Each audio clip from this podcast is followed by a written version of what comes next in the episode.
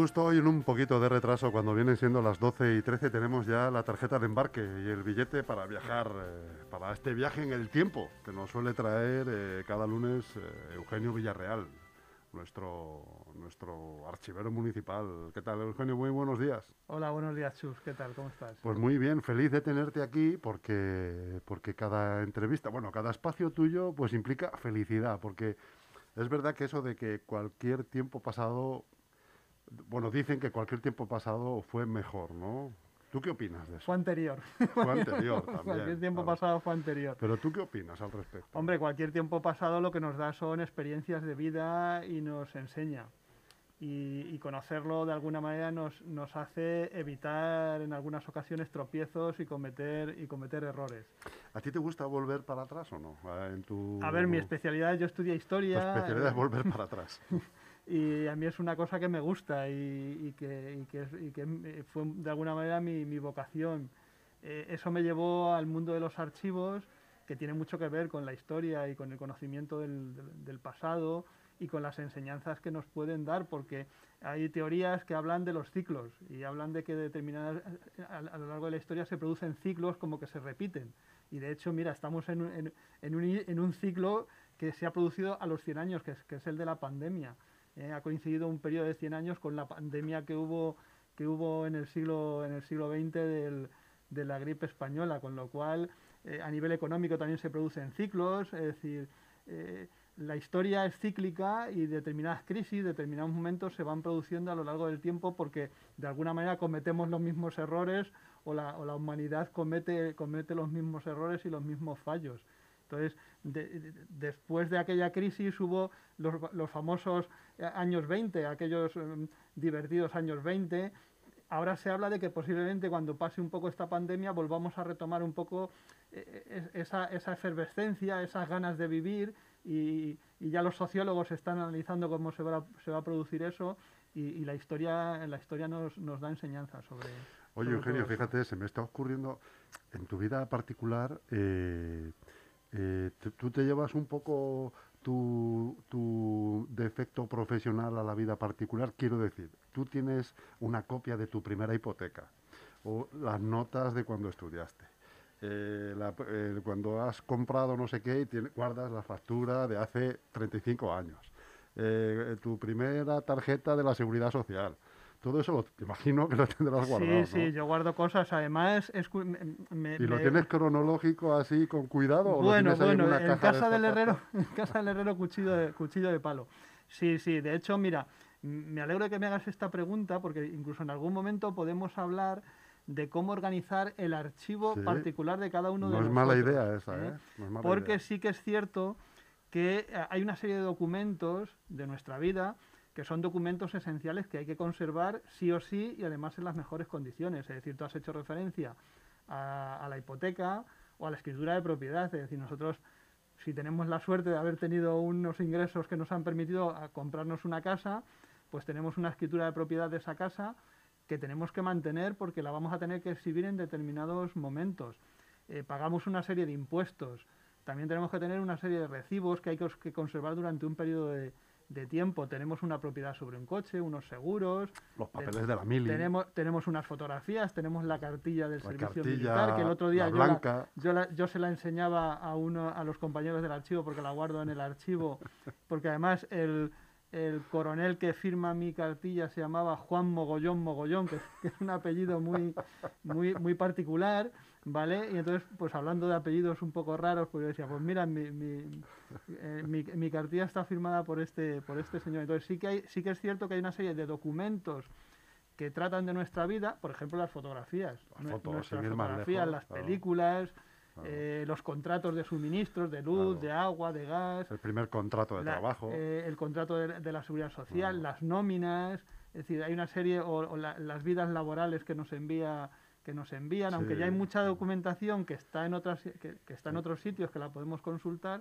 pero sí es importante tener en cuenta que, por ejemplo, eh, los documentos que están relacionados con todo lo que tiene que ver con las notarías, con las escrituras de propiedad, o una herencia, o una donación, aqu- aquello que pasa por las por, las, por los notarios, si no lo tenemos y tenemos y vamos al notario que nos dé una copia, nos va a cobrar por esa, por esa copia, además nos va a cobrar una cantidad importante.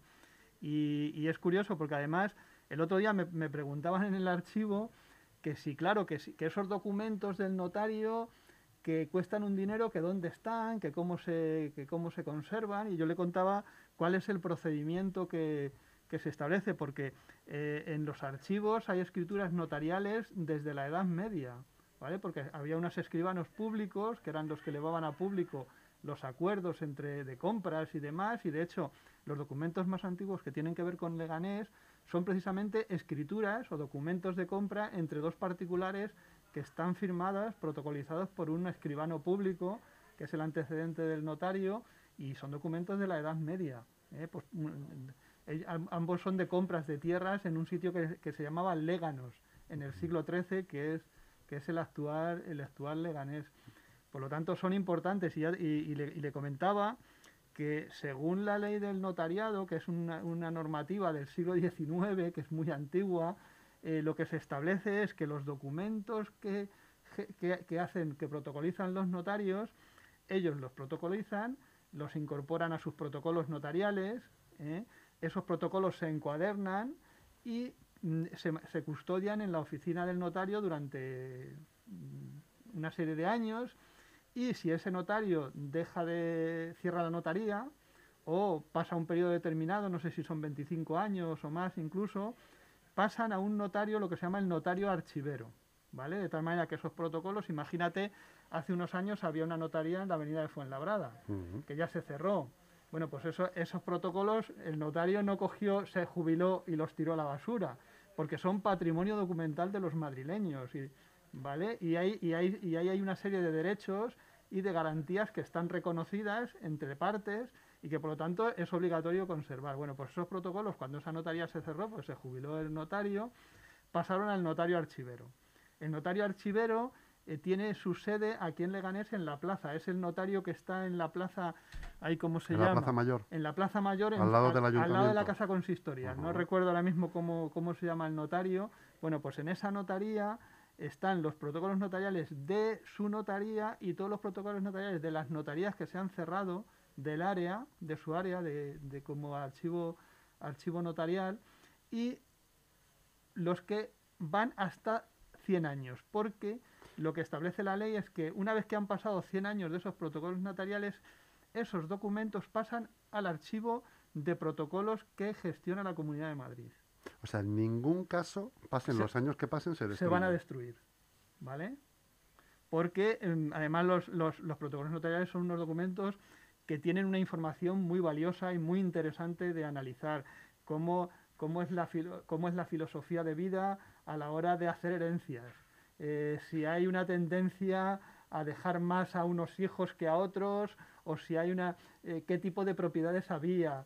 Es decir, y sobre todo resalta la, legislación vigente. Claro, y, recoge lo que viene establecido en la legislación vigente, pero además eh, también da una trayectoria que nos permite averiguar un montón, de, un montón de cosas y lógicamente legitima una serie de derechos que de pronto nosotros no tenemos la información y podemos acceder a ella o, incluso a la hora de, establecer litigios, etcétera, etcétera. De hecho, hace poco ha, salido en prensa ahora la disputa que hay por un Goya eh, del marido de, Esperanza Aguirre, pues posiblemente ahí tengan que echar manos de las actas notariales, de una serie de documentación que legitime los derechos sobre ese tipo de documentos, ¿vale? Y ahí es muy importante los, los documentos de los, de los escribanos públicos, de los mm. notarios, que además son fedatarios públicos y que tienen una serie de prerrogativas que tienen que pasar una oposición, etcétera, etcétera. ¿eh? ya digo que es muy interesante toda esa vertiente de, de, la documentación y que es, es, patrimonio de, es patrimonio de la Comunidad de Madrid y de los españoles en su conjunto y patrimonio de la humanidad como documentos eh, de carácter público. Pues ya verás, Eugenio, cuando te pongas tú a digitalizar lo tuyo. Bueno, ¿Eh? tenemos... Vas a necesitar la jubilación entera. Sí, sí, sí, no, yo ¿eh? tengo, tengo una serie de documentos en casa que además de vez en cuando reviso y voy, y voy eliminando, porque sí que de hecho yo conservaba nóminas de hacía muchísimos años, pero las nóminas, mis nóminas también se conservan en el, en el ayuntamiento. Nosotros en el archivo conservamos las nóminas de todos los trabajadores municipales y de hecho en alguna ocasión hemos tenido que hacer copias de esas nóminas porque de pronto la seguridad social se encuentra con un hueco eh, de cotización y hay que rellenar ese hueco y, que ver, y ver la cotización que se hizo. Bueno, pues hay una serie de conservamos en el, en el archivo las nóminas y los TCs. Seguro que los TCs te suenan, los TC1 y los TC2, que son los documentos que hay que rellenar con el, con el, con el salario, con el ingreso de la, de, que hay que hacer a, a, la seguridad social, a efectos luego de, la, de los cómputos para la, la, pensión de jubilación. Pues nosotros en el archivo tenemos todos los TCs de los trabajadores municipales y han servido para justificar ante la seguridad social determinados huecos o discrepancias en, porque no, no todos tenemos toda la información bien, bien incorporada. De hecho, seguro que muchos de nuestros oyentes, eh, cuando reciban la vida laboral, de pronto ven un hueco ¿eh? Y dicen, pero bueno, si yo estaba trabajando en tal empresa, pues hay que ir a la empresa, hay que pedir los TCs, hay que hacer una serie de comprobaciones, etcétera, etcétera. Y toda esa, toda esa documentación eh, está en el, en el archivo.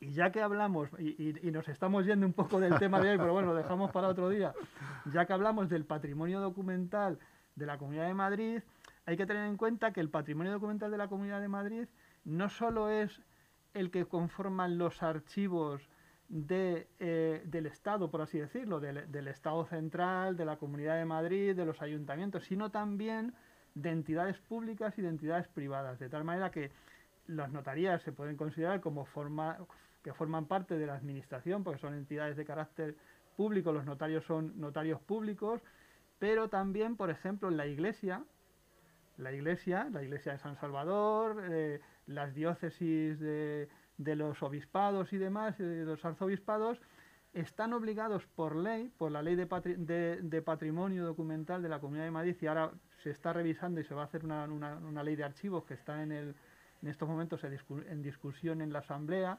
como hay elecciones, pues se ha paralizado y, no, y se tendrá que volver a retomar. Pues, por ejemplo, los documentos de la Iglesia también son patrimonio documental y la Iglesia no puede tomar la decisión de destruirlos o no destruirlos. ¿eh? También eso es muy importante, porque claro, la Iglesia tiene documentos desde la Edad Media también. Y esos documentos forman parte del patrimonio, o sea, forman parte del patrimonio como propiedad de la Iglesia, pero forman parte del patrimonio de todos los madrileños. ¿eh? Eso es muy importante. Es patrimonio de todos nosotros porque ahí, de alguna manera, viene reflejada nuestra historia y por lo tanto no puede ser destruido. Lo mismo ocurre con, empresa, con empresas de carácter privado, eh, con, con, los clubes deportivos, es decir, ahí, la, la, ley establece un amplio rango, un amplio abanico de instituciones que deben de conservar sus documentos, los sindicatos, los partidos políticos, ¿eh? para que veas la importancia que tiene la preservación de toda esa información. Por ejemplo, eh, un partido político, si desaparece, su documentación debe ser conservada y debería ser transferida a una administración. De hecho, no sé si habrás oído hablar de fundaciones, la Fundación Largo Caballero, la Fundación sí. Pablo Iglesias. Ellos tienen sus archivos, pero eh, están recogidos en los censos, es decir, el, el, el, la Comunidad de Madrid tiene un censo eh, de los archivos y, de, y, y tiene una, un servicio de inspección. Eh, esto tiene que ver también con otra cosa que algunas veces hemos tratado aquí y que, y que, seguro que también te preocupa a ti, que es el tema del patrimonio arqueológico. Cuando se hacen excavaciones arqueológicas, ocurre lo mismo. Los yacimientos arqueológicos son patrimonio de los, de los madrileños y por lo tanto nadie puede coger y expoliar un yacimiento arqueológico o coger una serie de piezas y venderlas fuera. ¿eh? Por lo tanto, esa, la ley regula todo eso, lo que ha pasado, y, y, estamos un poco hablando de actualidad, lo que ha pasado con el famoso cuadro este de, de Goya. De Goya el cuadro, no, el de, el, ahí me acordaré, el, el cuadro de, del pintor barroco, barroco eh, italiano, del Caravaggio, que ha salido en prensa que se iba a subastar un Caravaggio, eh, uno, que se entendía si era una copia, si no era una copia. Bueno, pues ese cuadro se retiró de la subasta porque el Estado dijo que, dado que podía ser un Caravaggio, que se retirara porque el, el Estado tiene derecho a comprarlo ¿eh? antes de que antes de que sea de que sea subastado si hay una hay un precio ellos tienen el, el derecho, derecho de, retracto, de, tanteo. de, tanteo para poder quedarse con eso de ahí para que veamos la importancia que tiene la conservación del patrimonio y también evitar que el patrimonio que tenemos en nuestro, en nuestro país y en nuestra comunidad pueda ser expoliado y pueda ser o pueda ser vendido. Que esté circulando como mercancía. Eh, Efectivamente. el Estado tiene una serie de derechos sobre esa documentación y entonces puede eh, quedársela pagando el precio correspondiente. Y de hecho, por ejemplo, la Comunidad de Madrid tiene un servicio en archivos, un servicio que se encarga de la compra de documentos que considera que pueden ser interesantes para el patrimonio documental. Ellos tienen un presupuesto y entonces ellos están constantemente en contacto con, con vendedores de, libros de viejo, con propietarios, para recuperar el patrimonio documental y para firmar convenios o para recoger, igual que nosotros hemos firmado convenios con Juan Calles y con otras personas para que nos den los fondos, también existe la posibilidad de, de comprarlos, de adquirirlos y de entrar en esa en esa dinámica para que no, para que no se pierda. Mm. Bueno, Eugenio, y hablando de todo un poco, ¿qué venías a hablar hoy? Que ya no nos da tiempo, tenemos que devolver el billete. Bueno, pues lo dejamos, lo dejamos para el, lunes. Bueno, venía a contaros un poco, como ha salido en las redes sociales dentro de la Semana de la Salud, eh, un recorrido histórico saludable por Leganés, eh, con un vídeo donde la, la, bibliotecaria del hospital, eh, Mario, un compañero de salud, del ayuntamiento y yo damos un pequeño recorrido y vamos contando un poco los edificios, pues venía, venía a, a hacer ese recorrido con nuestros oyentes para animarles a que lo a que lo hagan y lo busquen en las redes sociales. Pero bueno, eso el, próximo día. Pero importante esto, ¿cómo se puede apuntar uno a ese recorrido? Eh, actualmente es, virtual, ¿vale? Es virtual por la situación de pandemia.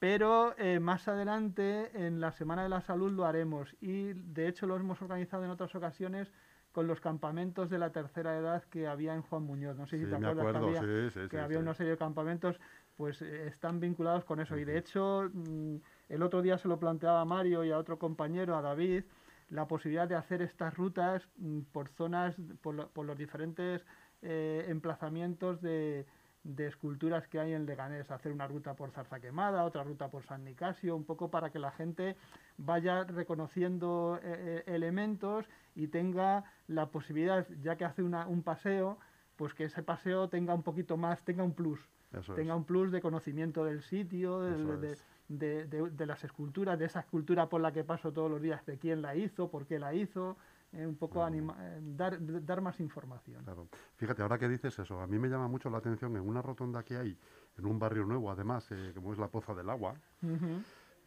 hay una rotonda grande y, está situada más o menos entre la Poza del Agua y la zona de la, estación de metro de San Nicasio. No sé si ahora mismo, que es una especie de partenón, de restos romanos. Ah, bueno, sí, eso son, eso yo creo, creo recordar que eso es lo que estaba en la Plaza de Extremadura. Puede ser. Esos son los restos que había en la Plaza de Extremadura porque son diferentes elementos relacionados con Mérida.